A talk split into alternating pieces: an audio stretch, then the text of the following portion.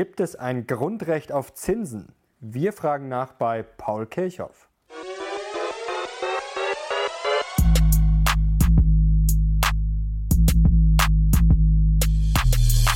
Letzte Woche gab es eine spannende Nachricht aus der Finanzbranche. Die Deutsche Bank beteiligt sich am Hamburger Finanztechnologieunternehmen Deposit Solutions. Dadurch steigt die Unternehmensbewertung von Deposit Solutions auf rund eine Milliarde Euro. Zum deutschen Finanzeinhorn gehört unter anderem die Zinsplattform Zinspilot. Und Zinspilot möchte ich euch heute vorstellen und vor allem ein tolles Startangebot für euch.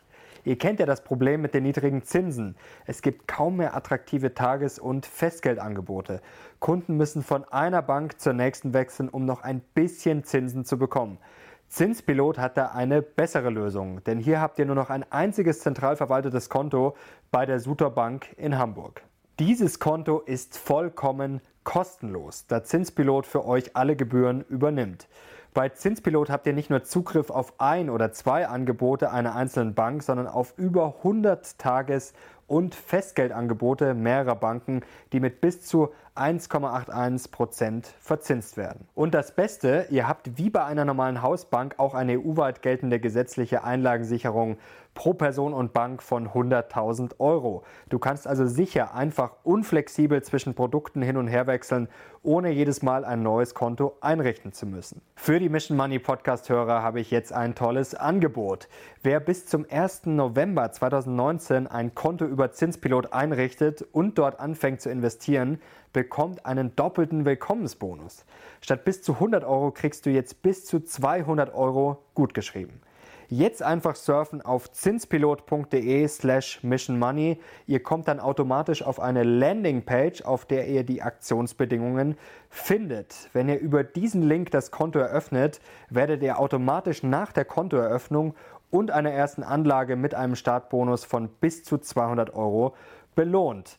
Ich wiederhole nochmal die Adresse der Seite zinspilot.de slash Mission Money. Und nun herzlich willkommen zu einer neuen Podcast-Folge. Wir haben heute einen sehr spannenden Gast. Er war zwölf Jahre lang Bundesverfassungsrichter, ist immer noch Seniorprofessor an der Uni Heidelberg für Staatsrecht und Steuerrecht und er war Direktor des Instituts für Finanz- und Steuerrecht. Er gilt schon lange als ausgewiesener Steuerexperte und er hat das Buch geschrieben Beherzte Freiheit. Herzlich willkommen, Paul Kirchhoff. Schönen guten Tag, Herr Lochner. Oder besser gesagt, vielen Dank für die Einladung, dass wir hier bei Ihnen sein dürfen. Ist ein geheimer Ort in Bayern. Mehr verraten wir jetzt nicht. Schön, ja. Kommen wir doch zum äh, Thema Freiheit. Sie haben ja auch ein Buch darüber geschrieben. Würden Sie sagen, dass wir in Deutschland zu wenig Freiheit haben? Ich meine, wir haben eine verfassungsrechtliche Garantie der Freiheit und die Bürger sind beherzt dabei, ihre Freiheit wahrzunehmen. Es genügt ja nicht, dass der Staat die Freiheit anbietet mhm. zum Eigentum, zur beruflichen Anstrengung, zur Familie, zur künstlerischen Entfaltung, sondern der Freiheitsberechtigte muss dieses Angebot auch annehmen und für sich etwas daraus machen. Er gestaltet seine Wohnung, er gestaltet seine Familie, er betätigt sich wissenschaftlich, er ist kaufmännisch erfolgreich. Das heißt, dieses Freiheitskonzept lebt von den Freien und deren Willen, eigenverantwortlich ihr Leben zu gestalten. Und da meine ich, das gelingt in Deutschland leidlich gut. Mhm. Aber gibt es nicht vielleicht auch einige Politiker, die durch ihre Versprechen und durch ihre Parolen vielleicht gerade die Leute einschränken in der Freiheit, indem man immer wieder sagen wir, den Staat vielleicht zu stark in den Vordergrund stellt? Das ist in der Tat ein Problem, aber auch das hat zwei Seiten. Die Bürger überfordern ihren Staat Sie verlangen vor allem zu viel Geld vom Staat. Es gibt kaum eine Initiative. Jemand baut ein Haus, er gründet eine Firma, er hat ein wissenschaftliches Projekt, der nicht nach dem Staat ruft, dass er das mitfinanzieren möge. Und das ist natürlich ein Stück Unfreiheit. Der Staat gibt gerne das Geld, aber er verbindet es mit Bedingungen und Auflagen. Und damit hat er dem Bürger ein Stückchen Freiheit abgekauft. Also die Großzügigkeit des Staates und auch das Versprechen, wenn schwierig wird, Vater Staat wird schon richten, mhm. ist sehr verhängnisvoll. Freiheit meint, ich handle auf eigene Verantwortung, auf eigene Rechnung, auf eigenes Risiko, natürlich zum eigenen Vorteil. Nicht? Und dieses Prinzip der Selbstverantwortung müssen wir gerade in unserem sozialen Staat, der sehr viel mit dem goldenen Zügel regiert, deutlicher betonen. Jetzt haben wir ein Problem, wenn wir auf unser eigenes Eigentum bauen, wenn wir uns selber was schaffen wollen, dass es keine Zinsen mehr gibt, schon seit längerer Zeit. Und Sie haben äh, gesagt äh, oder behauptet, dass es das äh, Grundrecht auf Eigentum beschädigt, was die EZB jetzt schon seit langem macht. Sie haben wörtlich gesagt, die Kernidee des Privateigentums wurde abgeschafft. Treibt uns die EZB jetzt in den Sozialismus? Das ist eine pointierte Formulierung, aber da ist ein großes Problem. Also einmal, die EZB hat richterliche, also die Europäische Zentralbank hat richterliche Unabhängigkeit allein zu dem Zweck, den Geldwert zu stabilisieren. Deswegen nehmen wir sie sozusagen aus dem demokratischen System, aus der ständigen Verantwortung gegenüber dem Gesetzgeber heraus, damit sie sich ganz konzentriert, den Geldwert zu stabilisieren. Und was macht sie? Sie macht Umverteilungspolitik. Nicht? Sie macht eine Politik, in der die Aktien steigen und der Sparer, der 60 Jahre lang die Erfahrung gemacht hat, mein Kapital arbeitet für mich, ich nutze mein Kapital zu meinem wirtschaftlichen Vorteil mit 3% Zins, mhm. diese Erwartung ist plötzlich weggeblasen. Das würde kein Parlament der 28 Mitgliedstaaten der Europäischen Union wagen. Denn wenn wir eine öffentliche Debatte über dieses Thema hätten, würden die Abgeordneten auf ihren Wähler hören und sagen, nein, jedes Kapital soll ertragsfähig sein und keine Institution hat das Recht, diese Ertragsfähigkeit dem Eigentümer zu rauben. Okay, das müssen wir uns jetzt genau erklären. Also gibt es tatsächlich ein Recht auf Zinsen? Es gibt ein Recht auf Nutzung seines Eigentums, auf die wirtschaftliche Nutzung. Ich kann mein Haus selbst bewohnen, ich kann es vermieten, ich kann Früchte anbauen auf meinem landwirtschaftlichen Grundstück. Gut, das können wir ja, Gott sei Dank nach wie ja, vor. Ja, aber und wie macht es jetzt derjenige, dessen Leben im Wesentlichen im Erwerb von Geld besteht. Also er hat einen Lohnanspruch, er hat später einen Sozialversicherungsanspruch. Also sein Eigentum ist Geld. Und jetzt will er dieses Geld ertragreich anlegen. Es soll für ihn Früchte bringen. Das ist ein Kerninhalt der Eigentumsgarantie. Und diese Möglichkeit, damit Geld zu erzielen, Zinsen, ist ihm genommen. Wir gehen sogar auf eine Entwicklung zu, dass er der Bank etwas bezahlen muss dafür, dass sie sein Geld aufbewahrt. Und das verkehrt natürlich die Eigentumsidee in das Gegenteil. Mhm. Also es ist ein großes grundrechtliches Problem. Es ist die Eigentümerfreiheit für einen Großteil der Menschen, die wenig Kapital haben, aber Gespartes haben und mhm. dieses gerne ertragreich nutzen müssen. Und es ist ein Problem, dass diese Grundsatzentscheidung der Europäischen Zentralbank nicht zusteht weil sie der Garant der Geldwertstabilität ist, aber nicht eine große Umverteilungsagentur, die einen Aktienmarkt reicher macht und andere Sparmarkt ärmer macht. Jetzt haben wir natürlich das Problem, und das ist ja quasi unbestritten, dass wir diese Umverteilung natürlich haben, weil natürlich die Aktienkurse äh, hochgetrieben wurden, die Immobilienpreise. Also tendenziell haben wir ja diese Umverteilung von unten nach oben. Auf der anderen Seite könnte man jetzt ja auch sagen, die EZB ähm, hat das gemacht, um natürlich den Euro zu retten. Also es muss ja jetzt nicht das Ziel gewesen sein, sozusagen den Sparer zu benachteiligen das Problem hätte ja sein können, wenn man die Zinsen erhöht hätte, hätte theoretisch ja das ganze System zusammenbrechen können. Zum Beispiel die Schuldenstaaten hätten dann vielleicht ihre Schulden nicht mehr bedienen können, Italiener, äh, Spanier, Griechen. Dann hätte es theoretisch ja noch schlimmer für das Eigentum kommen können, oder? Die Frage ist, wird es dadurch besser? Nicht? Wenn wir jetzt die hochverschuldeten Staaten ermutigen, sich noch höher zu verschulden, und wir gehen mal davon aus, dass eine Darlehensschuld irgendwann einmal beglichen werden muss, dann ist das natürlich ein Verstoß gegen den Generationenvertrag. Wir haben heute das Problem, dass der Generationenvertrag, der sagt, wenn du heute aktiv arbeitest, wirst du im Alter unter ähnlichen Bedingungen leben können.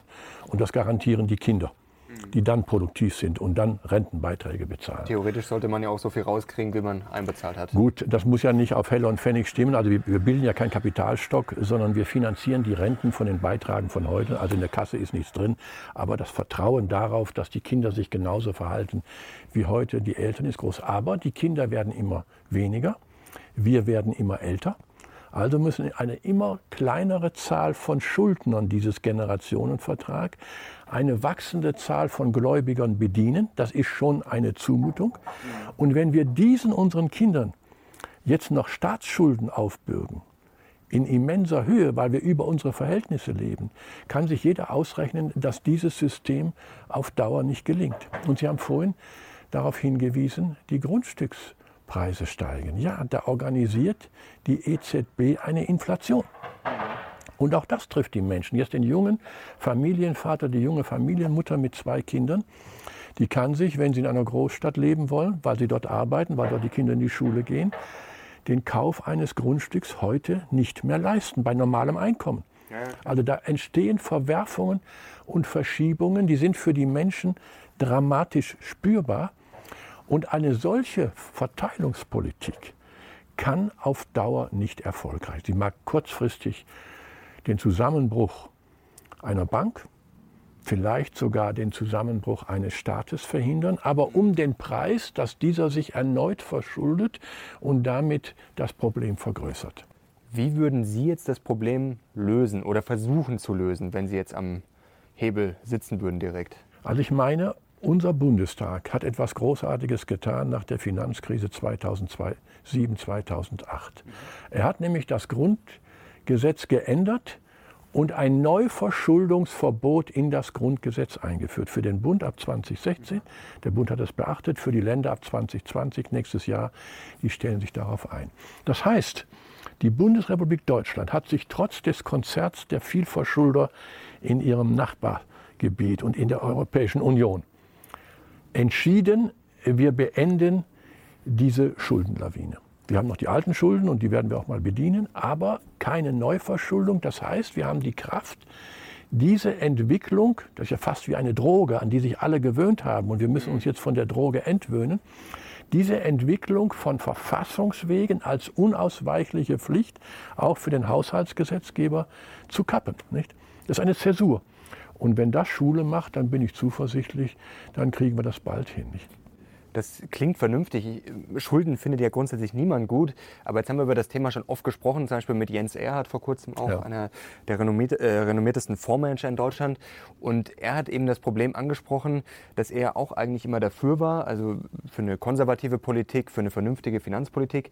Aber jetzt haben wir ja das Problem, dass sich die ganze Welt wie blöd verschuldet. Chinesen, Amerikaner. Und wenn wir Deutsche jetzt, äh, wie beim Klimaschutz, das manche ja schon vorwerfen, nach dem Motto, wir sind die einzig äh, Vernünftigen, die Moralapostel, dass wir dann am Ende eigentlich die Dummen sind. Also alle anderen verschulden sich, investieren, bringen tolle Unternehmen hervor, jetzt gerade bei diesen ganzen Disruptionen, Digitalisierung und so weiter und so fort. Macht Ihnen das keine Angst, wenn wir jetzt sozusagen die einzigen Vernünftigen sind, was ja grundsätzlich eine richtige Idee ist, aber dass wir dann trotzdem am Ende eigentlich die Dummen sind und dann in zehn Jahren sagen, ja okay, wir haben jetzt zwar einen ordentlichen Haushalt, aber unsere Unternehmen sind alle nicht mehr innovativ und wir haben einfach Massenarbeitslosigkeit. Also das glaube ich nicht. Ich glaube, es ist eine Frage der staatlichen Souveränität. Wer hochverschuldet ist, muss ja regelmäßig die Altschulden verlängern und neue Kreditgeber finden. Und normalerweise findet ein Kreditgespräch so statt, dass der Kreditgeber fragt, wie viel Zinsen zahlen Sie. Dies ist weg. Es gibt ja keine Zinsen mehr. Manchmal mhm. kriegen sie sogar Geld, wenn sie Kredit nehmen. Ja. Also das ganze System steht auf dem Kopf. Also hat dieses Gespräch ein anderes Thema. Es hat das Thema, welche Politik betreiben Sie im Arbeitsrecht, im Umweltrecht, im Sozialrecht. Das heißt, der hochverschuldete Staat gibt einen Teil seiner politischen Verantwortung an den Finanzmarkt ab. Und das berührt die Demokratie im Kern. Der demokratische Wähler meint, wenn ich den Deutschen Bundestag wähle, wähle ich das Zentrum der Macht und ich orientiere mich auf den Bundestag und der Bundestag orientiert sich auf mich. Wenn sich der Staat auf den Finanzmarkt orientieren muss in wachsender Abhängigkeit, mhm. dann ist die Bezugsgröße dieser Politik eine ganz andere. Es ist nicht mehr der Bürger, der Wähler, sondern es ist die anonyme Größe eines Marktes, die wir definieren können, die wir aber politisch nicht zur Verantwortung ziehen können. Mhm. Lässt sich das irgendwie ändern, dieses Problem? Also das ist, äh ich meine schon, wir müssen jetzt einmal kappen und sagen, die Neuverschuldung ist nicht die Lösung unserer Probleme, mhm. sondern wir müssen äh, dem Staatsvolk sagen, du bekommst so viel Geld, wie wir in Steuern einnahmen, einnehmen. Mhm. Die Grundgleichheit des Finanzstaates ist ja, ich verzichte auf Produktivität. Der Staat beherrscht nicht die Unternehmen, wie das in der DDR und anderswo hat nicht funktioniert, sondern ich belasse die Produktionsfaktoren Kapital und Arbeit, Eigentümerfreiheit und Berufsfreiheit in privater Hand, mhm. habe also keine eigenen Erträge. Also ich habe ein Hofbräuhaus, aber ich finanziere mich nicht aus eigenen Erträgen im Wesentlichen und muss mich deshalb finanzieren durch Teilhabe am Erfolg der anderen, also durch Steuern. Und dann gilt die einfache Regel, die Summe der Steuereinnahmen ist die Möglichkeit der Steuerausgaben. Das muss stimmen in der Bilanz, wie beim ordentlichen Unternehmen. Also sind auch fremdfinanziert, aber beim ordentlichen Unternehmen muss am Jahresende stimmen. Nicht? Und wenn wir das wiederherstellen, dann haben wir zwar die Altschulden, im Moment, das sagt ja auch die EZB, die Geldwertstabilität garantieren muss mit dem Bemühen um 2% Inflation.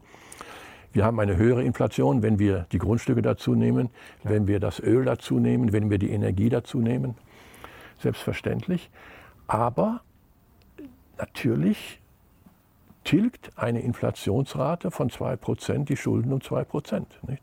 Das empfehle ich nicht, aber wenn sich in dieser Größenordnung ereignen würde, dass wir dann die Altlasten behutsam annähernd reduzieren können, unter der Voraussetzung kein Cent Neuverschuldung, dann ist dieses große Problem, dieses bedrohliche Problem sehr bald in den Griff zu kriegen. Aber wir müssen den Drogenabhängigen sagen, Schluss mit der Droge, solide Haushaltsfinanzierung. Einnahmen und Ausgaben werden ausgeglichen ohne Neuverschuldung. Mhm. Kommen wir noch mal kurz zur EZB. Also Bundespräsident, äh, Bundesbankpräsident Jens Weidmann hat äh, gesagt äh, zu der Kritik, äh, die jetzt auch Sie vorgebracht haben, es ist aber nicht unsere Aufgabe, eine bestimmte reale Rendite, also eine Rendite nach Abzug der Inflation zu garantieren. Das ist richtig. Gibt es da nicht einfach ein generelles Problem? Also wir haben vor kurzem Thomas Mayer interviewt, ehemaliger Chefvolkswirt der ja. Deutschen Bank, der ja einfach fordert, dass das Geld halt auch einfach privatisiert werden müsste oder vielleicht privatisiert werden könnte. Also ist da nicht einfach ein Grundkonflikt da, dass eben die Politik und die EZB dann irgendwie doch gegenseitig verflochten sind, beziehungsweise sich irgendwie gegenseitig helfen? Die einen werfen ja vor, die EZB würde Alleingänge machen, die anderen sagen, okay, die vollenden sozusagen die Wünsche der Politiker oder boxen die Politiker raus. Müsste sich da grundsätzlich was ändern? Also zunächst einmal, die EZB ist Teil der Politik. Sie ist ein Hoheitsträger. Sie ist nicht staatlich, aber sie ist ein Teil der, des Staatenverbundes Europäische Union. Das ist richtig und folgerichtig. Das Währungsmonopol liegt prinzipiell beim Staat. Auch da haben wir neuerdings ein Problem. Aber daran halten wir mal fest. Das ist in Ordnung. Aber die Aufgabe der Europäischen Zentralbank ist begrenzt. Und wir müssen diese Zentralbank Nochmals, wegen ihrer richterlichen Unabhängigkeit. Das ist ja ganz ungewöhnlich, mhm. dass ein Verwaltungsorgan richterliche Unabhängigkeit hat. Nicht? Wir müssen dieses Organ beschränken auf die Geldwertstabilität. Und zwar die Geldwertstabilität für jedermann, auch gegenüber dem Finanzmarkt. Der Können Finanzmarkt Sie vielleicht ganz kurz diese richterliche Unabhängigkeit nochmal ja. ganz kurz für die Zuschauer vielleicht nochmal erklären, was das genau, äh, also das bedeutet, äh, bedeutet, dass diese Europäische Zentralbank an keine Weisungen gebunden ist, dass sie auch dem Parlament nicht verantwortlich ist. Also normalerweise geht doch in der Demokratie alle Staatsgewalt vom Volke aus, aber wird dann repräsentiert durch das Parlament und alle Staatsorgane sind dem Parlament verantwortlich, mit Ausnahme des Richters. Der ist gesetzesgebunden, aber gibt, wenn das Parlament fragt, keine Antwort. Er ist dem Parlament nicht verantwortlich. Und diese Besonderheit der richterlichen Unabhängigkeit übertragen wir jetzt auf ein Verwaltungsorgan, das die Währungsstabilität garantieren soll. Recht so, weil man sagt, das Parlament alle vier Jahre neigt am Ende der Legislaturperiode zur Verschwendung weil es den Wähler gewinnen will. Und davon wollen wir die EZB unabhängig machen. Und deswegen entziehen wir sie diesem Einfluss des Parlamentarismus, das, ist, war beim Maastricht-Urteil, dem ich der Berichterstatter war, ein großes Thema, ob das noch mit der Demokratie vereinbar ist. Das Verfassungsgericht hat gesagt, ja, aber nur für diesen speziellen Ausnahmefall ist nicht ein Modellfall, der woanders nachgeahmt werden könnte und muss auch inhaltlich begrenzt werden auf diese fundamentale Aufgabe. Sie müssen ja noch sehen, was dahinter steckt. Unsere ganze Wirtschaft ist eine Geldwirtschaft. Mhm. Und das Geld hat einen Wert, weil wir vertrauen. Nicht, weil der Geldschein 7 Cent Klar, wert wäre und da steht 100 Euro drauf, sondern weil die Menschen vertrauen, der Staat und die Europäische Union gewährleisten, dass wenn du 100 gespart hast, du die Garantie hast, dass du, wenn du dieses Ersparnis in reale Wirtschaftsgüter einlösen willst, du legst also dem Kaufmann den Geldschein auf den Tisch, dann kriegst du Realwerte von 100. Und wenn dieses Vertrauen nicht mehr gilt, dann bricht etwas zusammen, nicht nur im Geldmarkt, nicht nur in der Wirtschaft, sondern in der Demokratie. Dann sagen die Leute, ich habe, du hast mir versprochen, du kannst Eigentum erwerben durch Arbeitsanstrengung. Das habe ich getan. Ich habe mehr erworben, als ich konsumiert habe und möchte jetzt dafür mir ein Haus kaufen oder eine Reise machen oder im Alter eine Sicherheit haben. Und dieses Versprechen, das ist die Grundlage unserer Geldwirtschaft, nimmst du mir. Das wäre ein fundamentaler Einbruch. Und deswegen Hände weg von diesem Experiment, dem bewussten Experiment mit dem Risikogeld. Mhm. Jetzt noch, um das Thema abzuschließen mit den Zinsen. Ich habe vor kurzem ein Interview mit Marcel Fratscher gehört, Leiter des DEW. Der hat, um es kurz zu machen, gesagt, ja gut, es gibt jetzt keine Zinsen mehr, klar. Aber man muss ja mal auf die Realzinsen schauen. Früher waren zwar die Nominalzinsen höher, das heißt, es gab halt noch äh, einen höheren Leitzins oder die, auf, der, auf dem Sparbuch gab es natürlich Zinsen, aber die Inflation war auch viel höher. Das heißt, unterm Strich war es dann dasselbe wie heute. Was würden Sie ihm entgegnen? Man kann nicht ein Unrecht durch das andere Unrecht kompensieren. Nicht? Die EZB ist ja gerade dazu da, die Inflation zu verhindern und die Ertragsfähigkeit des Geldeigentums nicht anzugreifen. Nicht? Das sind ihre beiden Verpflichtungen. Nicht? Also sie soll doch den Geldwert nicht abstrakt garantieren wegen einer Geldwirtschaft. Wir, gehen, wir denken viel zu sehr in Globalwirtschaft. Das ist der Einfluss der Ökonomie, die nicht an den einzelnen Menschen denkt. Die Verfassung denkt an den einzelnen Menschen. Und sie fragt nicht, geht es der Globalwirtschaft gut und haben wir ein Wirtschaftswachstum von 2 Prozent, das ist schön und wichtig, sondern sie fragt, wie ist der Bürger, der eine Aktie hat, betroffen? Wie ist der Bürger, der eine Landwirtschaft hat, betroffen? Wie ist der Bürger, der ein Sparbuch hat, betroffen? Dieser Staat und damit auch die Staatengemeinschaft Europäische Union ist auf den einzelnen Menschen ausgerichtet und rechtfertigt sich an den Wirkungen des einzelnen Menschen. Und sie verheißt diesem erstens stabiles Geld und zweitens ertragsfähiges Geldkapital. Und da kann ich nicht sagen, weil sie beim stabilen Geld einen Fehler macht, darf sie auch beim Ertrag des Sparbuchs einen Fehler machen. Nein, beide Fehler müssen weg. Mhm. Würden Sie von Enteignung sprechen, was die EZB da Es betreibt? ist nicht mehr sein eigenes, es ist eine Enteignung. Mhm. Und die muss nach unserem Verfassungsrecht entschädigt werden. Das wäre der Zins. Nicht? Es ist nicht die Ertragsfähigkeit einer bestimmten Summe garantiert. Das macht der Markt. Aber ich muss die Chance haben, mit dem Sparen, solange dieses in unserer Rechtsordnung als eine Anlageform angeboten wird, im Regelfall Erträge erzielen zu können. Das wäre so ähnlich, als würde ich beim Kaufhaus die Türen versperren. Der Staat garantiert nicht, dass das Kaufhaus, wenn die Türen offen sind, Kunden bekommt und einen Gewinn macht. Aber wenn ich die Türen versperre, dann ist das eine Enteignung. Nicht? Und so ist es hier. Nicht? Jetzt kämpft ja zum Beispiel Peter Gauweiler schon lange gegen die Politik der EZB oder was da in Europa läuft. Also eigentlich soll er das Bundesverfassungs äh, Bundesverfassungsgericht, schwieriges, schwieriges Wort, darüber entscheiden, ob das jetzt alles mit rechten Dingen zugeht. Jetzt haben wir ja die Bankenunion, die Anleihenkäufe sind ja schon länger im Gespräch. Wie stehen Sie denn zu diesem ganzen Konstrukt, vor allem aus rechtlicher Sicht, was da vor sich geht, schon seit Jahren? Also die Anlagenkäufe sind ja in Karlsruhe anhängig. Da ist ein Verfahren und da mhm. erwarten wir noch in diesem Jahr wahrscheinlich ein Grundlagenurteil. Ich bin als ehemaliger Verfassungsrichter klug und diszipliniert genug, da keine Prognosen anzudeuten. Das ist jetzt die Verantwortung der Richter von heute. Aber wenn man das Maastricht-Urteil liest, ich war damals Berichterstatter, das war die Frage Einstieg Deutschlands in den EQ, also in den Euro, können wir die D-Mark, ein hohes Gut damals für die Menschen, können wir die D-Mark in den Euro eintauschen? Da hat das Verfassungsgericht gesagt, unter bestimmten klaren Bedingungen ja. Nicht? Und diese klaren Bedingungen sind heute im Vertrag, im europäischen Vertrag 121 bis 127 AEUV formuliert. Und wenn dieser Vertrag erfüllt würde, in der Vergangenheit erfüllt worden wäre, mhm. hätten wir das Problem nicht, über das wir reden. Nicht? Mhm. Nehmen Sie mal nur ganz einfach. Da steht drin, Verschuldensgrenze für jeden Staat in der Gesamtsumme 60 Prozent des Bruttoinlandsprodukts. Eine klare Regel. Wir wissen, was 60 ist, wir wissen, was Prozent ist, wir wissen, was Bruttoinlandsprodukt ist. Heute haben wir Länder, die haben weit über 100, Griechenland 181 Prozent, Tendenz 182 Prozent. Italien, klar. Italien, Spanien, Frankreich. Wenn diese Regel beachtet worden wäre, weil sie rechtsverbindlich ist, hätten wir kein Problem. Aber wie, wie kommt es denn so weit? Also es ist ja recht, also wie kommt das, wie konnte das so kommen? Klar, die Deutschen haben dagegen auch verstoßen, das ist, wird ja immer wieder angeführt, dass sozusagen die Deutschen sogar die waren, die das äh, auch ein bisschen übertrieben haben am Anfang, aber trotzdem ist ja auch eigentlich egal, wer das Recht sozusagen gebrochen hat oder wer damit angefangen hat. Es ist ja die Frage, warum sich bestehendes Recht so einfach beugen ja, lässt. in der Tat ein unglaubliches Problem. Also man kann es nicht glauben. Mhm. Europa ist eine Rechtsgemeinschaft. Mhm. Sie ist eine Friedensgemeinschaft, aber der Garant des Friedens ist das Recht. Sie ist eine Wirtschaftsgemeinschaft. Da müssen wir Rechtssicherheit haben, dass die wirtschaftlichen Regeln des Marktes und des Geldes funktionieren. Die sind rechtlich flankiert.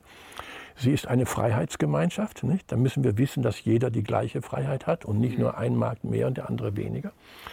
Und das ist das Gründungsmythos, das Ethos der Europäischen Union. Nicht? Und warum jetzt gerade das weitgehend im Finanzmarkt, ich verallgemeinere nicht, in diesen mhm. Themen des Finanzmarktes, über die wir sprechen, fast verloren gegangen ist, ist kaum erklärlich. Manche sagen, äh, der romanische Rechtsbereich ist nicht so treu wie der mitteleuropäische. Das ist ganz abwegig. Wenn es darum geht, dass jemand eine Forderung hat auf 100, mhm. Da fordert Italien und Griechenland die Forderung mit gleicher Präzision ein wie Deutschland. Das ist also das ist eine Nebelbombe. Wirklich erklären äh, kann man es wohl nur dadurch, dass das so ein schleichender Prozess war. Erstmal 61 Prozent ist doch nicht so schlimm und dann 63 Prozent. Und dann hat man sich gewöhnt und heute in der Phase vermeintlicher Konsolidierung entfernen sich die meisten Staaten von den 60 Prozent und bewegen sich nicht auf die 60 Prozent zu. Der Musterknabe Bundesrepublik erreicht in diesem Jahr wohl die 60 Prozent wieder. Mhm. Nicht? Es haben andere, Portugal oder Irland, haben große Erfolge, Finnland, Niederlande, aber es ist wiederum keine Verallgemeinung, aber wir kennen die Hauptkandidaten, die, wenn das so weitergeht, scheitern müssen. Nicht? Die mhm. Europäische Union kann sie nicht auffangen. Und der Vertrag sagt, no bailout. Jeder ist finanzpolitisch seinem eigenen Staatsvolk verantwortlich. Und er muss seinem Volk sagen, ich habe gute Politik gemacht, wird er wiedergewählt. Oder ich habe schlechte Finanzpolitik gemacht, wird er abgewählt. Das ist die Idee Demokratie. Aber nicht sagen, ich gebe das Geld aus und dort ist ein sparsamer Nachbar und da werden wir uns refinanzieren. Das kommt nach dem Vertrag nicht in Betracht. Aber jetzt nochmal zum Recht. Also es gibt ja viele Stimmen, die schon sagen, okay, diese europäischen Verträge sind so viel wert oder nicht mal so viel wert wie das äh, Papier, auf dem sie stehen.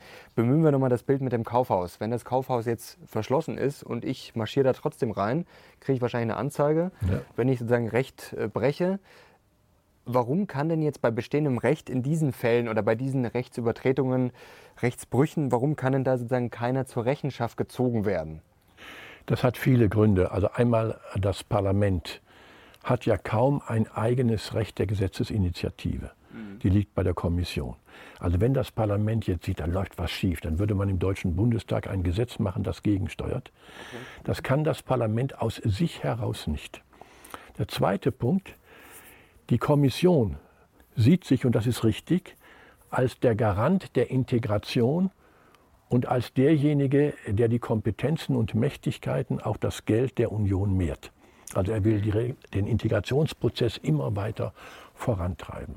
Und da unterliegt äh, diese Kommission einem Grundirrtum. Nämlich, sie meint, wenn ich möglichst viel Geld verteile unter den Staaten und unter den Banken, dann hat das eine solidarisierende Wirkung. Das Gegenteil ist richtig, das entsolidarisiert. Wir haben es erlebt. Wer anstrengungslos Geld bekommt, Griechenland, mhm sagt, es ist zu wenig. Wer dieses Geld geben muss, Deutschland, sagt, es ist zu viel. Nicht? Und dann nimmt Griechenland oder ein anderer Staat das Geld entgegen mit Bedingungen und Auflagen, du musst konsolidieren, dann nehmen sie das Geld entgegen, dann bestreiten sie die Rechtmäßigkeit der Auflagen, mhm. dann beschimpfen sie denjenigen, der die Erfüllung der Auflagen einfordert, und dann kämpfen sie gegen das Recht damit sie die Auflagen nicht erfüllen müssen und dies unverbindlich wird. Das ist ein Kreislauf, der ist dramatisch, nicht? Und dann haben wir natürlich im Europäischen Gerichtshof eine Gerichtsbarkeit, das muss man auch sehen, die vieles zur Integration beigetragen hat. Ungeheuer recht. Aber in dieser Frage Finanzen und Steuern sehr labil sind. Mhm. Dieses Recht nicht kategorisch einführen. Nicht? Und dann natürlich die Mitgliedstaaten. Nicht? Die Mitgliedstaaten haben die, die Schwäche jeder Demokratie. Sie wollen dem Bürger mehr geben, als der Bürger dem Staat gegeben hat. Mhm. Bei uns auch. Die fordern niedrigere Steuern und höhere Staatsleistungen. Da muss man eigentlich demokratisch sagen, kommt nicht in Frage, ist Unsinn. Aber das ist Alltag, nicht? Und so kommt von den Mitgliedstaaten, von den europäischen Organen, auch von den Bürgern in ihrer Erwartung, der Staat möge mehr Geld bringen, aber mich bitte steuerlich geringer belasten. Ein Druck auf eine Fehlpolitik, die entschiedene Akteure, das meine ich jetzt Organe, da meine ich Politiker, da meine ich die Vordenker in der staatlichen Gesellschaft, mhm. sagen, wir zerstören in Europa, in Mitteleuropa, unser schönes System, das wir alle genießen. Ja so viel Frieden, so viel Wohlstand, so viel Kultur, so viel Freiheit hat es in Deutschland noch nie gegeben wie jetzt. Nicht? Und dann auch die Wiedervereinigung als ein historisch einmaliges Ereignis da kann man schon für die Grundlagen dieses Gemeinwesens kämpfen. Nicht? Und da bedarf es jetzt einer Zäsur, eines Neuaufbruchs, auch der Menschen in Deutschland, die sagen, wir beenden dieses Systems und nochmals, unser Parlament, das war Herr Oettinger und Herr Struck, mhm. da kann man ruhig mal daran erinnern, die haben das durchgesetzt. Die Politik hat es ihnen nicht gedankt, aber wir danken es ihnen. Nicht? Mhm. Dass wir mit diesem Verschuldenswirtschaft Schluss machen. Jetzt abschließende Frage zu diesem Themenkomplex. Eine Zuschauerfrage von Calito Brigante. Für wie realistisch halten Sie eine andere Geldpolitik in der bestehenden EU? Ich glaube, wir haben eine gute Chance. Äh, die Menschen merken in allen hochverschuldeten Staaten, dass sie mit dieser Politik nicht ins Ziel kommen. Mhm. Das mag noch ein Volksverführer, mag noch ein, zwei Jahre den Leuten versprechen, ich gebe euch mehr Geld und diejenigen, die auf Solidität drängen, beschimpfen.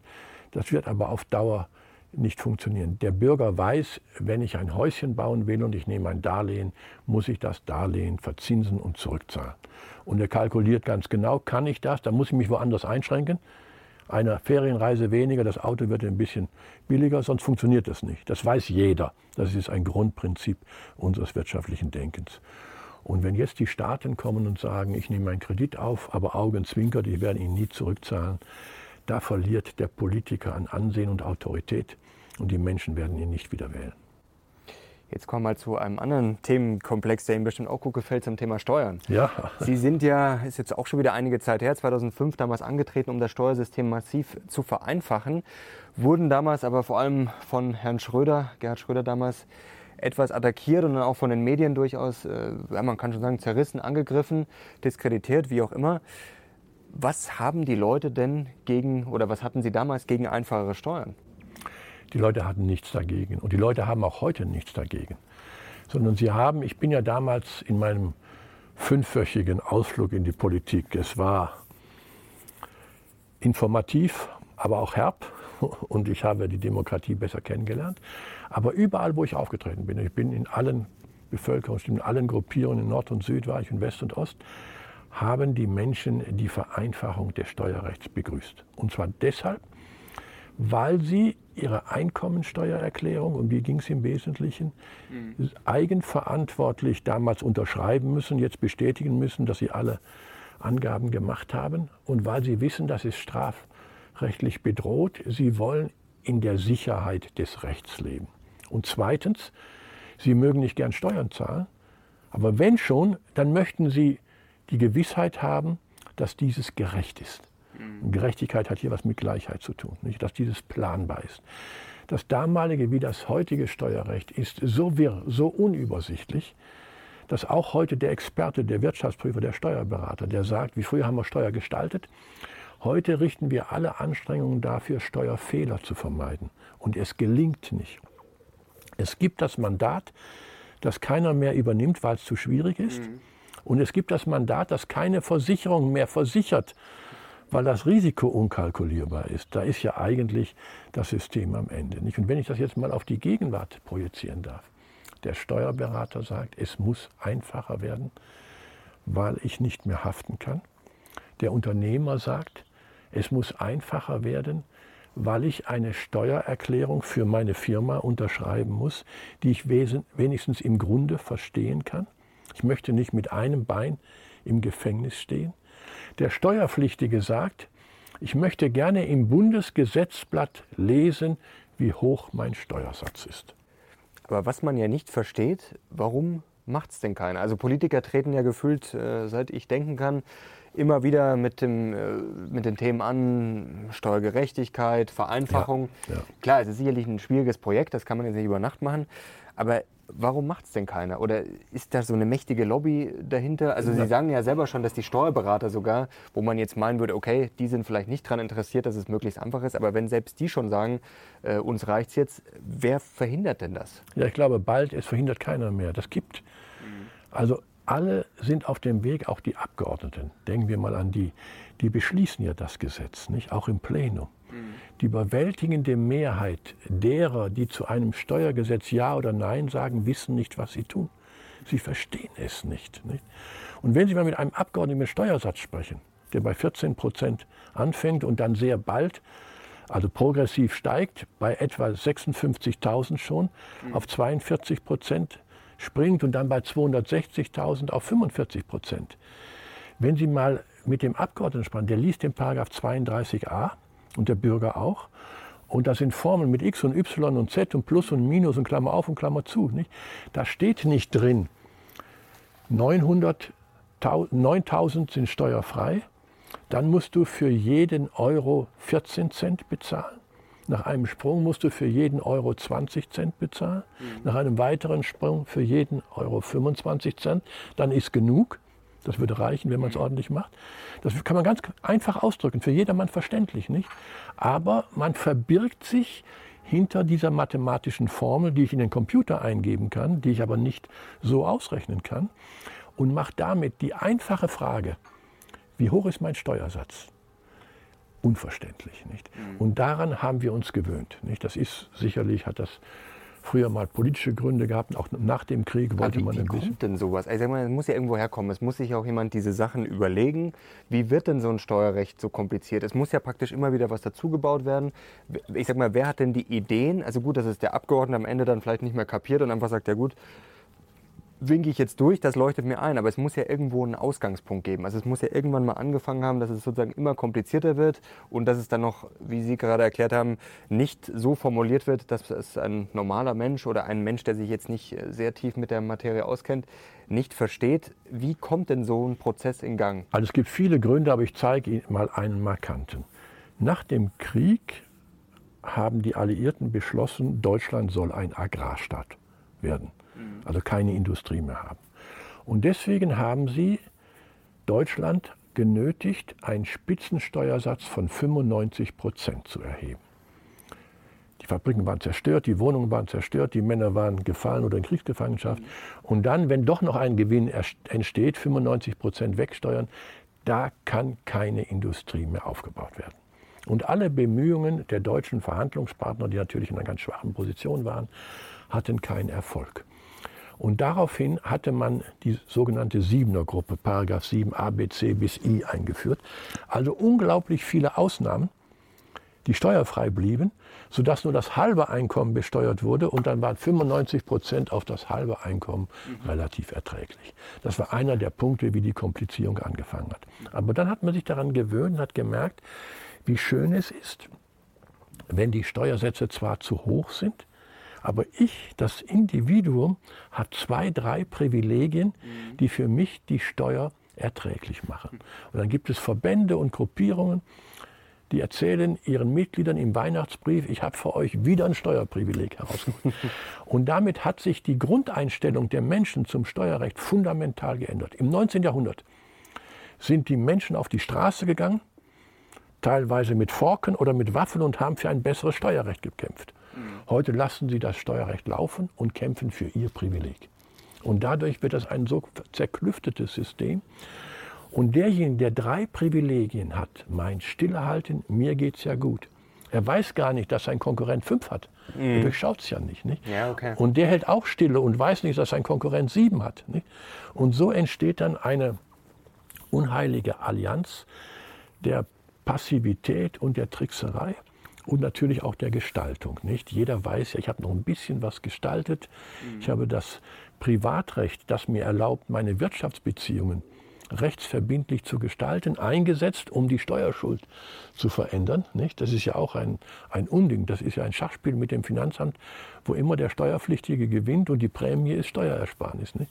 Das ist schon ein erstaunliches Phänomen. Aber jetzt ist das, glaube ich, zu Ende. Also wie gesagt, die Grundgestimmtheit von Menschen und Finanzbeamten und mhm. Bürgern, ich habe ja mal eine Organisation äh, der Beamten äh, beraten und die haben einen öffentlichen Aufruf gemacht, so geht es jetzt nicht.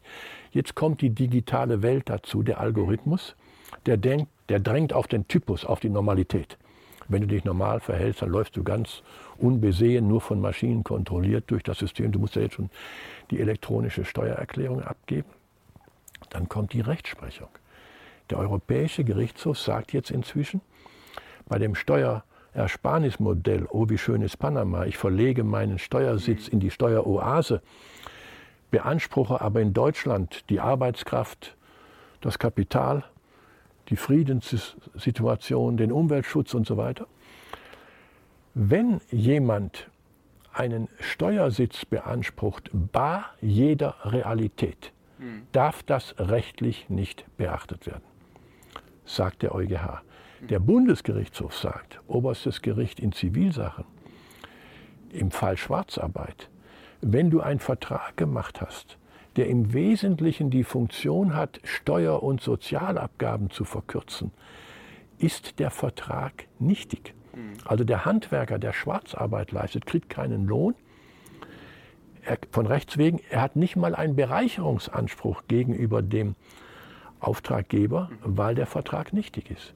Und das Bundesverfassungsgericht sagt neuerdings, wenn ein Gesetz ohne rechtfertigenden Grund Steueroptionen, also Gestaltungsmöglichkeiten anbietet, ist es allein wegen dieses Angebots verfassungswidrig, gleichheitswidrig und nichtig, ganz gleich, ob der Bürger davon Gebrauch macht. Also es kommt von drei Seiten eine Rechtsprechungsbewegung, die auf das einfache Steuerrecht. Das Zivilrecht sagt, der Vertrag ist kein Gestaltungsmittel, um Steuern zu mindern.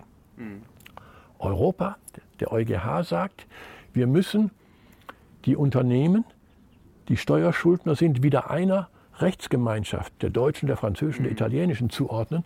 Das ist heute ein hochaktuelles Problem, weil wir ja heute auch das real ortlose Unternehmen haben. Also die digitale Welt, der mhm, Finanzmarkt. Mhm, der ist überall präsent, aber der hat keinen Firmensitz. Der hat einen Browser in Gibraltar stehen. Aber er hat real, das ist nicht gemogelt, er hat real keinen Firmensitz. Wir haben die mhm. ortlose Gesellschaft.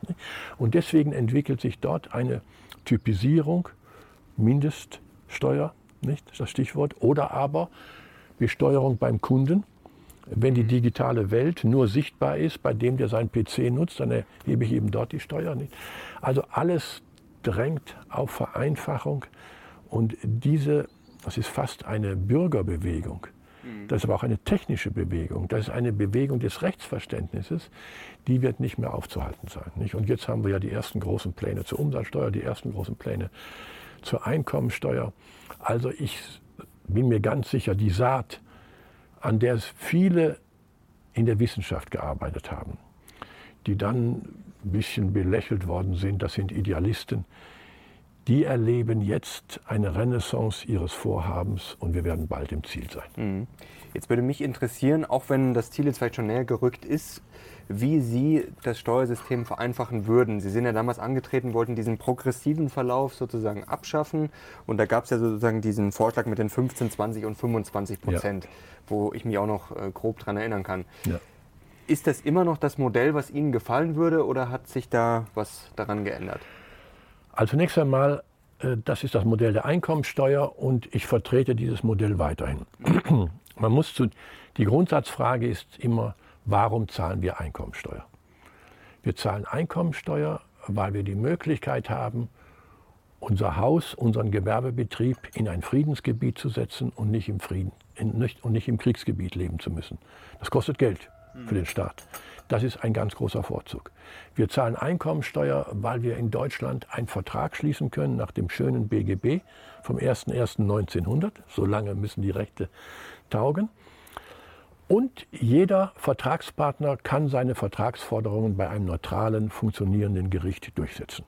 Wir haben ein Banken- und Geldsystem, das uns das erleichtert. Wir haben hochqualifizierte, gut ausgebildete Arbeitnehmer, die der Arbeitgeber einstellen kann. Wir haben in Deutschland einen Kunden, der kann mit Internet und Kredit umgehen. Und wer in dieser Hochkultur erfolgreich wirtschaftet, muss dazu beitragen, dass es diese Hochkultur des Wirtschaftens auch noch in Zukunft gibt. Und deswegen muss er Steuern zahlen. Mhm. Und da bemessen wir nun die Steuern zunächst einmal nicht pro Kopf. Jeder zahlt 1000 Euro im Jahr, der Bettler und der Millionär, das war früher mal eine Kopfsteuer. Auch nicht nach Vermutungen. Früher die Gewerbesteuer, die Grundsteuer, die Vermögensteuer. Wenn du so und so viel hast, solltest du 3% Ertrag erzielen und die besteuern wir. Mhm sondern individueller, wenn du in diesem Jahr Realeinkommen erzielt hast, Gewinne gemacht hast oder Überschüsse gemacht hast, dann musst du einen maßvollen Teil dieser Gewinne an den Staat abführen. Und das kann ich individuell bemessen. Der Großverdiener zahlt viel, der Kleinverdiener zahlt wenig, der Kleinstverdiener zahlt null. Das ist ein System, das in sich gerecht ist. Und das ist auch ganz einfach. Nicht? Wir wissen im Normalfall also mehr als 90 Prozent der Einkommenserzieler sind Lohnsteuerpflichtige. Da wissen wir beim Arbeitgeber, er hat 100 verdient, er hat so und so viel Aufwand, das ziehen wir ab. Und dann vielleicht noch Gemeinnützigkeit, 10 Prozent, mal Steuersatz ist Steuerschuld. Das ist ein ganz einfaches System. Nicht? Mhm. Wir müssen nur die Kraft haben, die ganzen Verwerfungen und Verfälschungen mit den Begünstigungen und Sonderlasten, die wir alle im Einkommensteuerrecht kennen, weg damit. Dann ist die Bemessungsgrundlage vollständig. Und dann genügt eine progressive, also verdeckt progressive Einkommensteuer bis 25 Prozent, die wir schon heute haben bei den Kapitalerträgen. Wenn Sie Anlagekapital haben in privater Hand, nicht gewerblich, nicht im Betrieb, dann ist die Regelsteuer 25 Prozent. Höher geht es nicht. Mhm. Sie können dann sich veranlagen lassen, wenn es niedriger ist, aber Sie haben einen Regel- und Spitzensteuersatz von 25 Prozent. Wenn das für Kapitalerträge gilt, dann muss das mindestens auch für Arbeitserträge gelten. Sonst ist da die Sache nicht mhm. gerecht. Das wird jetzt auch langsam bewusst. Nicht? Mhm. Wenn wir es für Kapitalerträge schaffen, und wir müssen schaffen, wegen des Weltmarktes, das wird ja von den Banken einbehalten, anders mit Knopfdruck, anders geht das nicht. Typus 25 Prozent, Augen zu und durch, die Aufwendungen pauschaliert, fertig. Wenn das bei den Kapitalerträgen gilt, dann gilt das auch bei den Arbeitserträgen. Nicht? Also da sind wir auf einem guten Weg. Wir müssen einen Freibetrag haben von 10.000 für jeden Menschen und bei Kindern dann nochmal von 8.000. Und dann müssen wir einen Sozialausgleich, also die, die Anfangsvermögen, die müssen dann deutlich noch entlastet werden und dann kommen wir bald zu einem Regelsteuersatz von 25 Prozent. Wir haben ja heute den normalen Spitzensteuersatz von 42 Prozent, auch schon bei 56.000 Jahreseinkommen. Das sind nicht die reichen Arbeitnehmer, sondern das sind die durchschnittlichen Arbeitnehmer. Nicht? Das würde mich auch interessieren. Wer ist denn eigentlich auf die Idee gekommen, da so zuzulangen? Das sind einfach haushaltsrechtliche Erwägungen. Mhm. Das ist die große Masse, die die Steuer finanziert, nicht? das mhm. Steueraufkommen finanziert. Und das sind die Bürger, die Normaleinkommen haben, sagen wir mal zwischen 25 und 80.000 im Jahr. Das sind die Hauptträger. Die darunter sind im Sozialstaat zu Recht deutlich entlastet. Mhm. Die darüber haben große Gestaltungsmöglichkeiten. Mhm. Als man eingeführt hat, äh, die, den Regelsteuersatz von 25 Prozent auf Kapitalerträge, hat man gemeint, jetzt gehen alle Kapitalanleger in die Privatheit, um dort die 25 Prozent. Die sind aber nicht gegangen, weil sie im gewerblichen Bereich so viel gestalten können, dass sie dort keine 25 Prozent bezahlen. Nicht? Also wir müssen einfach dort den Gerechtigkeitsgedanken, und das meint den Gleichheitsgedanken, der ja nicht sagt, jeder zahlt die gleiche Summe, Bettler und Millionär 1000, sondern Gleichheit je nach wirtschaftlicher Leistungsfähigkeit. Nicht? Und das muss man differenzieren. Deswegen müssen wir das abstufen. Nicht? Mhm. Aber wir müssen auch dem Bürger die Gewissheit geben, wenn er sich anstrengt, um zu erwerben, und er soll sich anstrengen. Und wenn er erfolgreich ist, soll er sich mehr anstrengen, noch ein Patent erdenken. Das kommt uns allen zugute. Nicht? Also wir wollen schon diesen, diese Dynamik, diesen Impuls der Gewinnmaximierung, das ist ein problematisches Prinzip, aber es ist für unsere Wirtschaft, für unseren Wohlstand außerordentlich förderlich.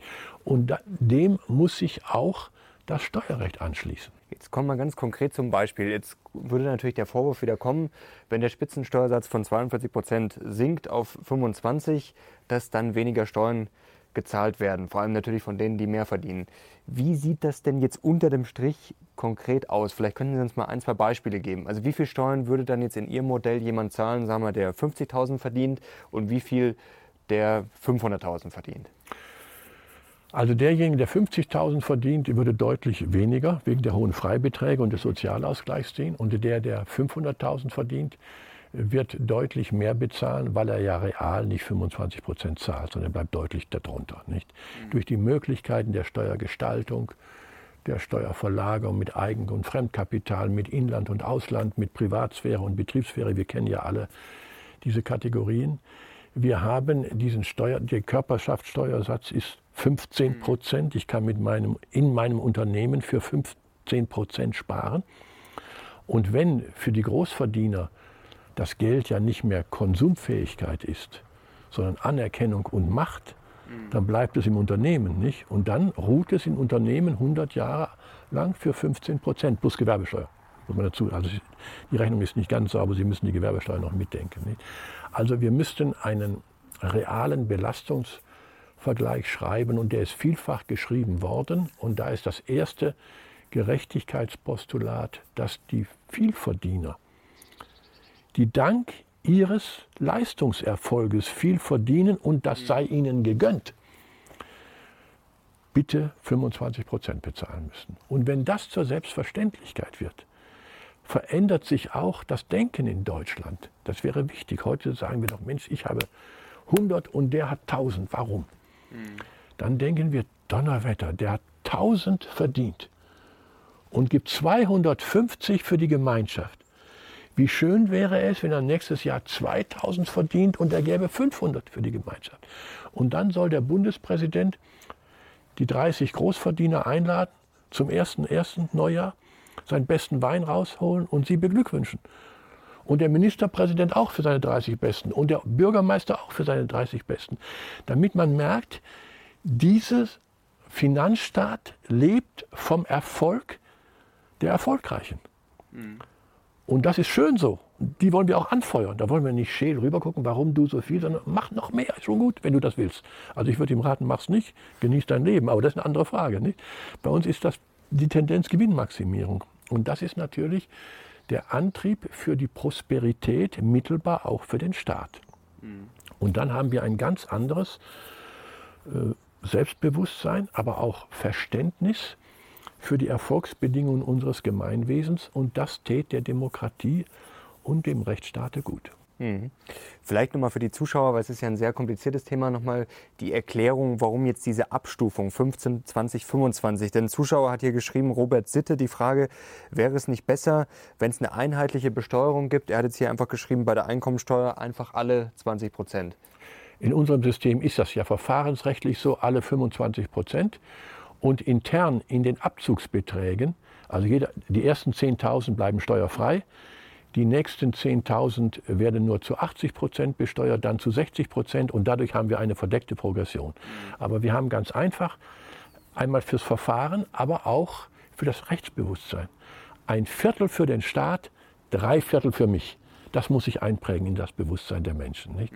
Und wenn das gelingt, und das würde mit diesem einfachen, einprägsamen System gelingen, dann entsteht auch eine gewisse Ruhe, dann entsteht eine gewisse Gelassenheit dann weiß jeder Bürger, was sich im Steuerrecht gehört. Mhm. Gegenwärtig denkt der Mensch, ich muss 1000 zahlen, ich war nicht clever genug. Nicht? Dann sagt er, nein, das gehört sich so. Ich will die Straßen, ich will die Schulen, ich will die Universitäten, ich will die Freizeiteinrichtungen, ich will die Finanzierung der Schiene und, und der Bundesbahn. Nicht? Das gehört sich so. Und wenn das das zentrale Bewusstsein der Menschen ist, dann haben wir keine wesentlichen Straffälle mehr, wir haben Kriminalität, aber wir haben nicht sozusagen die Versuchung des eigentlich ehrbaren Kaufmanns, des eigentlich redlichen Bürgers, naja, so ein bisschen gehe ich vielleicht doch in die Illegalität. Das ist ja gefährlich für den Rechtsstaat, nicht? Wenn wir ja, uns klar. gewöhnen an die Illegalität im Kleinen, dann gibt es kein Halten mehr, nicht? Was würde denn unterm Strich mit den gesamten Steuereinnahmen passieren, wenn man jetzt Ihr Modell anwenden würde? Was würde das wäre da aufkommensneutral. Also okay. Wir haben das genau durchgerechnet. Da ist ein Unsicherheitsfaktor in der Gesamtsumme. Also der Bund kriegt heute, äh, Bund, Länder und Gemeinden bekommen etwa 710 Milliarden. In, mhm. Und wir haben einen Unsicherheitsfaktor von 50 Milliarden. Also ich kann ausrechnen, äh, was passiert, wenn ich einen Freibetrag wegnehme, aber ich kann nicht ausrechnen, wie reagiert der Mensch. Mhm. Wenn sein Fahrzeug nicht mehr begünstigt ist, fährt er dann mit dem Fahrrad. Dann stimmt, also da ist ein Unsicherheitsfaktor drin. Und deswegen empfehle ich Folgendes. Wir sagen, 25 Prozent ist das Ziel und das wird genügen. Aber der Finanzminister sagt, ich muss den Haushalt finanzieren. Ich bin mir unsicher. Deswegen nehme ich 27 Prozent. Aber wenn sich dann herausstellt, 25 Prozent waren aufkommensneutral, gleiche Summe.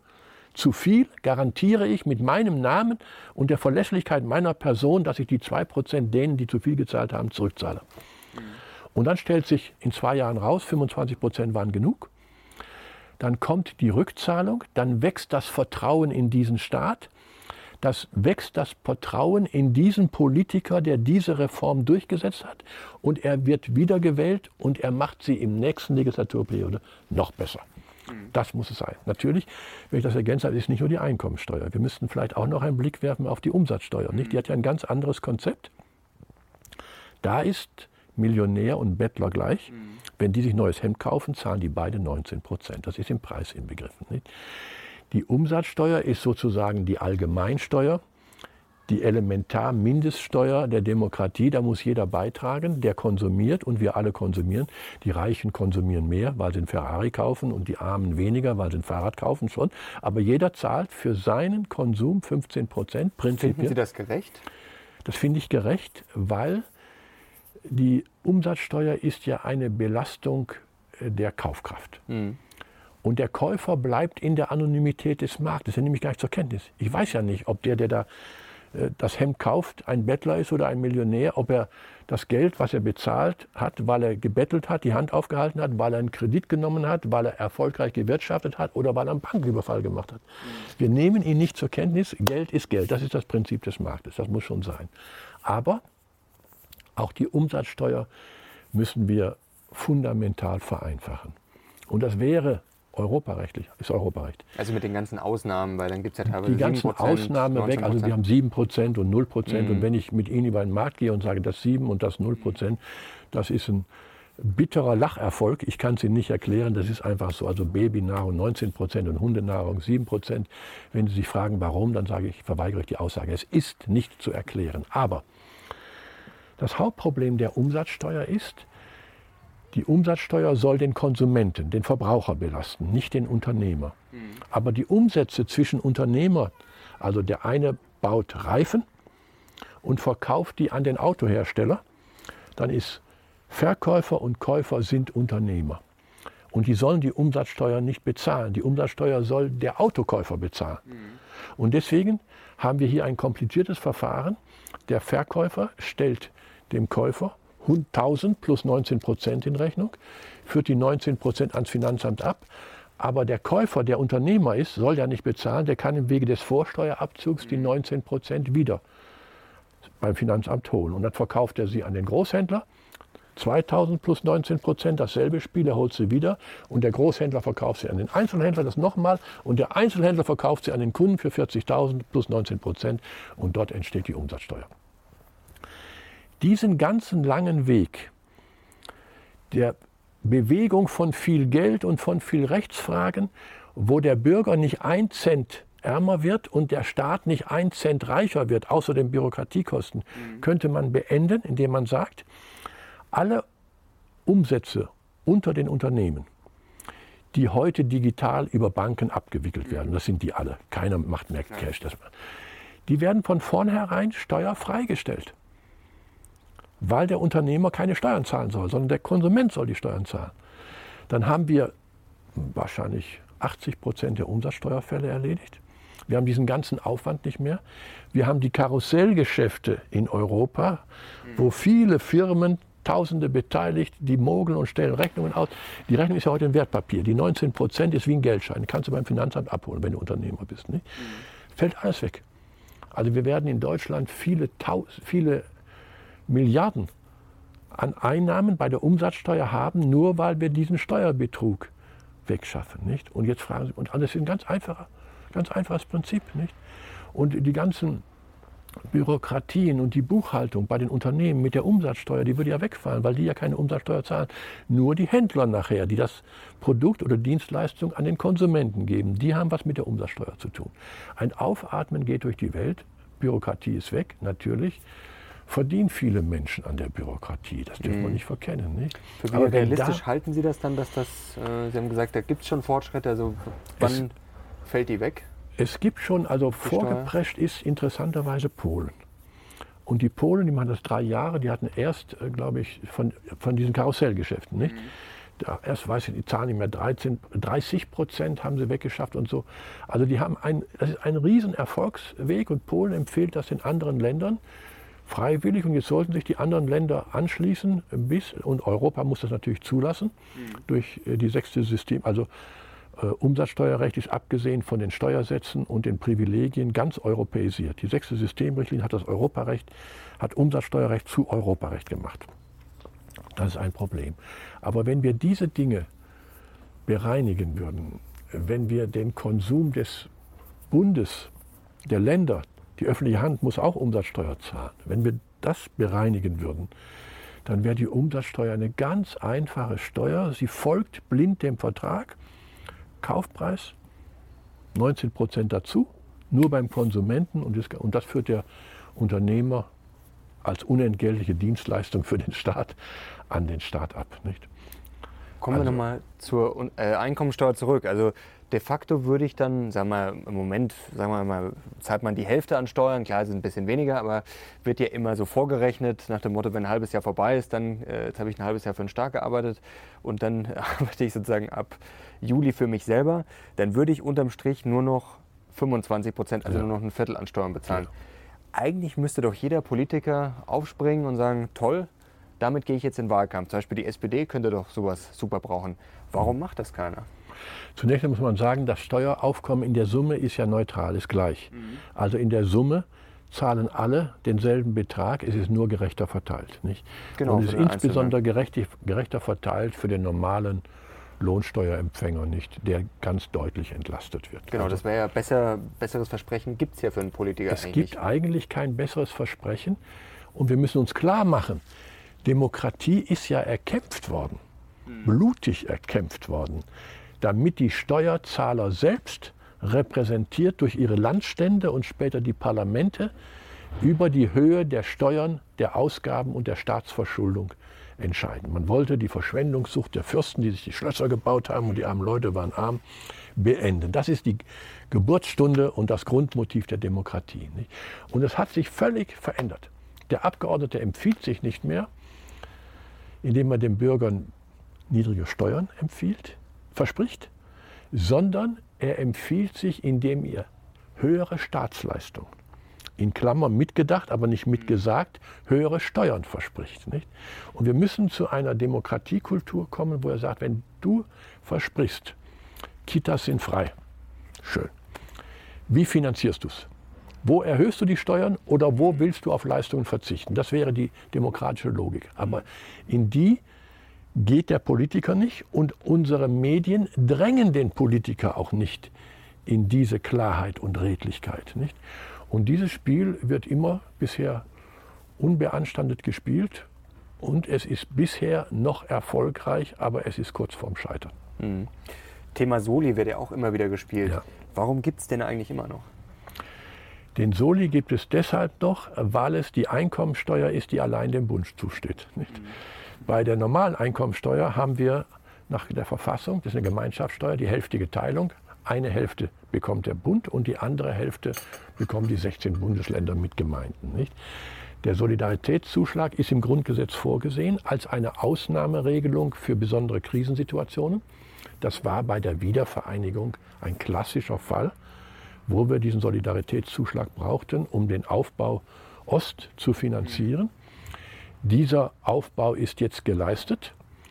Der Solidaritätszuschlag soll auch nicht mehr für Ost verwendet werden.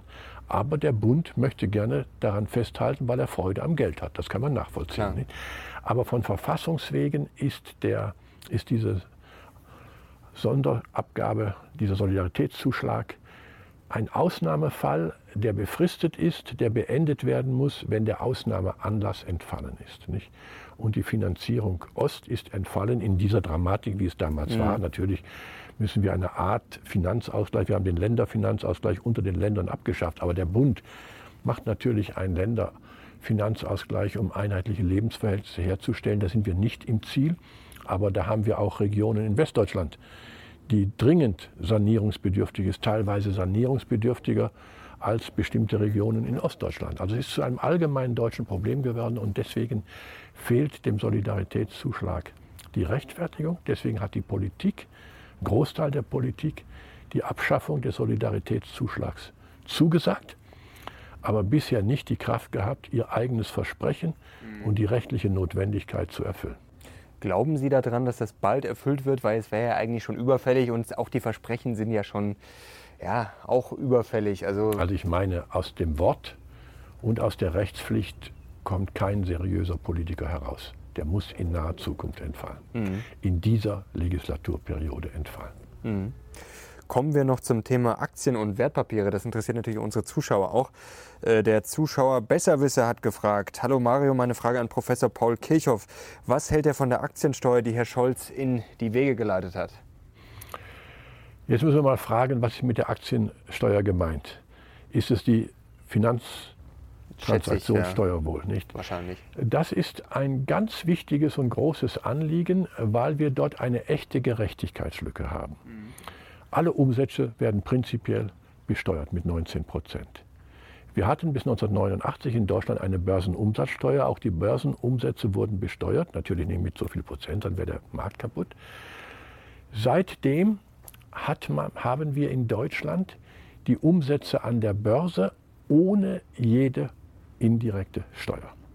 Und da stellt sich natürlich die Frage, ob nun gerade, wenn diejenigen, die viel Geld haben zum Sparen, zum Anlegen, zum Spekulieren, wenn die Umsätze machen, dass die nun gerade umsatzsteuerfrei sind, während bei den existenznotwendigen Umsätzen des Normalbürgers die Umsatzsteuer eine Selbstverständlichkeit ist, da ist in der Tat eine Gerechtigkeitslücke und deswegen müssen wir dort eine Art Umsatzsteuer nicht nur auf die börsennotierten, mhm. sondern allgemein, also eine Kapitaltransaktionssteuer einführen.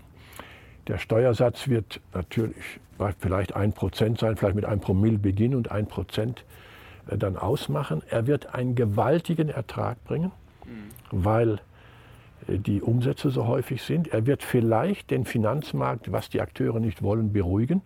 Da gibt es Margen von 0,3, 0,5, 0,7 Prozent. Das Geschäft ist kurzfristig, das ist, das ist kaputt. Aber da stellt sich natürlich auch die Frage, wo ist dort die Wertschöpfung, wo ist der Mehrwert? Nicht? Der Unternehmergewinn rechtfertigt sich dadurch, dass der Unternehmer eine Leistung erbringt, die der Empfänger als so wertvoll empfindet, dass er dafür bezahlt. Nicht? Mhm. Wenn der Aktienmarkt jetzt diese kurz kurzfristigen Spontangeschäfte macht, sogar die Spekulation auf den Niedergang eines Unternehmens oder eines Staates. Und wenn der Niedergang eintritt, dann macht er seinen Gewinn. Dann müssen wir die Frage nach der Rechtfertigung dieser Gewinne stellen. Nicht? Und von daher könnte die Finanztransaktionssteuer auch ein Anstoß sein, um dort einige Aufgeregtheiten zu bereinigen und ein Stück transparent herzustellen, aber vor allem, um dem Bürger auch ersichtlich zu machen, dass dieser Finanzmarkt auch durch Besteuerung zum Gelingen dieses Gemeinwesens beiträgt. Mhm. Nicht? Und deswegen meine ich, sind das Pläne. Herr Macron hat ja auch nachdrücklich äh, dieses Postulat gestellt. Ganz wichtig ist, wer den Ertrag bekommt. Nicht? Mhm. Wenn ein Haufen Geld da sind, sind viele Interessenten da. Das ist nun mal so. Nicht? Er darf nicht an die Europäische Union gehen, weil sich dann die Europäische Union auch in der Finanzierung von ihren Mitgliedstaaten löst. Dann ist, während die Rückkopplung an den Mitgliedstaat, an das Parlament des Mitgliedstaats, an die Wahlbürger des Mitgliedstaats immer schwächer. Nicht? Mhm. Bisher haben sie haben von der Umsatzsteuer bekommen sie einen kleinen, glaube 1,4 Prozent. Sie haben die eigenen Zölle und so weiter. Aber es darf die Europäische Union sich nicht in einem Haushalt mit eigenen Ertragsquellen gegenüber den Mitgliedstaaten verselbstständigen. Nicht? Und denn, deswegen ist das Vorpreschen des französischen Präsidenten und des polnischen Ministerpräsidenten sehr gut. Die beanspruchen die Erträge für sich. Mhm. Und andere Staaten haben ja ihre Sympathie bekundet und jetzt auch Deutschland. Also das sind dann schon Staaten mit Gewicht in Europa. Und so haben wir die Hoffnung, dass auch in der Umsatzbesteuerung in Europa in naher Zukunft manches in Ordnung kommt, was derzeit mhm. in Unordnung ist. Also da bin ich vollkommen bei Ihnen, wenn man jetzt die extreme Spekulation besteuert, gerade von Banken und wirklich den ganz großen Hedgefonds, äh, Profis, da kann man auf jeden Fall darüber diskutieren. Aber sollte nicht grundsätzlich Aktienbesitz, äh, wenn man jetzt davon ausgeht, dass wir haben darüber gesprochen, dass man sein Eigentum ja selber in die Hand nehmen soll, Thema Freiheit, und gerade wenn es keine Zinsen mehr gibt, müsste man da nicht die Bürger oder die Aktiensparer sozusagen entlasten? Also müsste man da nicht einfach, äh, müsste da der Staat den Leuten nicht unter die Arme greifen? Gerade auch das Rentensystem ist ja auch unter Druck. Also müsste man nicht die private Vorsorge viel, viel mehr stärken? Ich will jetzt nicht sagen, dass es unbedingt komplett steuerfrei sein muss, aber müsste das nicht viel, viel attraktiver werden? Es haben auch viele Zuschauer gefragt mit den Haltedauern äh, mit Aktien. Also ob man das nicht einfach verbessern könnte, dass man sagt, okay, nach fünf Jahren, nach zehn Jahren, nach 20 Jahren, wie auch immer, wenn man wirklich investiert, anlegt, dass solche Leute dann einfach belohnt werden. Also sind ja zwei Fragen. Einmal, äh, die Erträge werden besteuert wie alle Einkommen. Nicht? Mhm. Kapitalerträge sind Einkommensteuererklärung und unterliegen der allgemeinen Einkommensteuer. Ich wüsste nicht, warum derjenige, der sein Kapital arbeiten lässt, mehr entlastet werden müsste als derjenige, der durch körperliche oder geistige Arbeit sein Einkommen erzielt. Da meinen wir schon die Gleichheit. Nicht? Also alle Einkommen müssen gleich belastet werden. Wenn ich jetzt spekuliere oder wenn ich die Aktie verkaufe, das ist ja der, die eigentliche äh, Kernproblematik, äh, dann meine ich, das ist sowohl für die Umsatzsteuer wie auch äh, für die Einkommensteuer gleichermaßen ein Ertragsvorgang, ein Umsatzvorgang, wie jeder andere. Und deswegen brauchen wir dort die Umsatzsteuer von, sagen wir mal, 1% auf äh, diese äh, Kapitalerträge durch Umsatz. Bei der Einkommensteuer haben wir ja die Haltefristen jetzt verlängert. Wir haben sogar eine Entwicklung, äh, es wächst, es wächst ja die Veräußerung der Kapitalerträge immer mehr in die Kapitaleinkünfte hinein und nicht in die sonstigen Ausgaben systematisch im Einkommensteuerrecht. Ich meine, das ist richtig, weil wenn jemand durch Handel, und er handelt hier mit seinen Aktien, einen wirtschaftlichen Erfolg hat, dann soll er ihn der Einkommensteuer unterwerfen. Jeder bildet ja in irgendeiner Form Kapital für sein Alter. Sie haben die Rente angesprochen. Oder er kauft sich ein Haus, dass er im Alter nicht Miete zahlen muss und mhm. da in Freiheit leben kann und nicht vom Vermieter fremdbestimmt ist. Da würde ich alle Anlagenformen um der Freiheit willen gleich behandeln. Nicht? Und dann ist die Aktie eine schöne und heute auch noch ertragreiche, im Moment ja sehr ertragreiche Anlageform, aber im Rahmen der allgemeinen Regeln und dazu gehört eben die allgemeine Steuer. Mhm. Vielleicht kurze Frage noch, äh, jetzt sind wir schon am Ende des Interviews, weil das die Leute immer interessiert. Investieren Sie selber auch in Aktien? Ja. Okay. Und ich freue mich an den Erträgen. Sehr schön. Das freut uns auch. Was mich jetzt persönlich auch noch abschließend äh, interessieren würde, wie kann man sich dann das vorstellen? Sie hätten ja damals Finanzminister werden sollen. Ruft dann da Frau Merkel nach Sonntagnachmittag an und äh, sagt, ach, wir suchen da noch einen, der sich mit Finanzen auskennt. Oder wie kann man sich sowas vorstellen? Sie müssen sich den Samstagnachmittag vorstellen. ich war mit meiner Frau auf dem Weg in mein Ferienhaus, wo wir heute sitzen. Mhm. Und da kam der Anruf. Und die Frage, Sie haben doch ein Steuergesetz entworfen, in einem Buch geschrieben, wollen Sie es nicht ins Bundesgesetzblatt schreiben? Mhm. Dann habe ich mir gefragt, ja, das ist interessant und ich möchte eine gewisse Überlegungsfrist. Und dann hat sie gesagt, ja bitte, bis heute Abend. Und dann hatte ich ein interessantes Gespräch auf der Reise hierher mit meiner Frau. Und dann kann man ja eigentlich ein solches Angebot als Wissenschaftler vernünftigerweise nicht rausschlage. Nicht? Und dann habe ich mich am Dienstag drauf in Berlin der Presse vorgestellt und die hat mhm. gleich verstanden, worum es da geht und die Einzelfragen sofort gestellt. Und dann bin ich, habe ich das Mikrofon genommen und bin über Land gezogen. Nicht? Ich hätte wahrscheinlich erst nach innen wirken müssen, die eigenen Mitstreiter aufklären müssen, welches Juwel wir präsentieren wollen und was das für den Bürger bedeutet, was das für den Nachtarbeiter bedeutet, was das für die Krankenschwester. Das kam dann ja alles mit Entstellung der Wirklichkeit in die Debatte. Ich hatte überall Zustimmung. Also erst abwartend, vorsichtig, was ist denn mit ihm, was ist das für ein Mensch, was will der eigentlich? Und dann haben die mhm. Leute konkret gefragt, ich habe das vorgerechnet. Und ich habe gesagt, wenn ich dann dieses Amt hätte und es kommt anders, ich komme zu Ihnen wieder, dann sprechen wir es nochmal. Nicht? Also ich war mir ja meiner Sache auch sehr sicher. Dann ist es anders gekommen. Das ist für mein privates Wohlergehen und für das Wohlergehen meiner Familie besser gewesen. Das Volk hat richtig entschieden. Mhm. Für Steuerrecht wäre vielleicht die andere Lösung die bessere. Vielleicht kommt es ja doch noch. Es kommt mit Sicherheit. Es dauert, es ist ein zäher Prozess, mhm. weil es um viel ja Geld wert und viel Beharrungsvermögen und viel ungute Gewohnheiten, aber es kommt. Das ist ein schönes Schlusswort. Leute, schreibt doch mal in die Kommentare, wie ihr dieses Interview fandet. Ich schätze mal, ihr seid auch für gerechtere Steuern, niedrigere Steuern, wie auch immer. Schreibt doch mal Feedback zu den sehr spannenden Ausführungen von Herrn Kirchhoff. Herrn Kirchhoff. Herzlichen Dank, war Gerne. sehr, sehr spannend, hat wirklich Spaß gemacht, war auch sehr detailreich. Ich glaube, da kommen einige Kommentare. Mal ein richtiger Experte hier bei uns fürs Steuerrecht ist ja wirklich hochkompliziert, habe ich auch heute noch was lernen dürfen. Herzlichen Dank dafür und danke, dass wir hier sein durften in Ihrem wunderschönen Ferienhaus. Danke fürs Zuschauen, Leute. Liken, teilen, kommentieren und natürlich abonnieren, wer es noch nicht abonniert haben sollte, unseren Kanal. Und wir sind jetzt raus. Macht's gut. Ciao.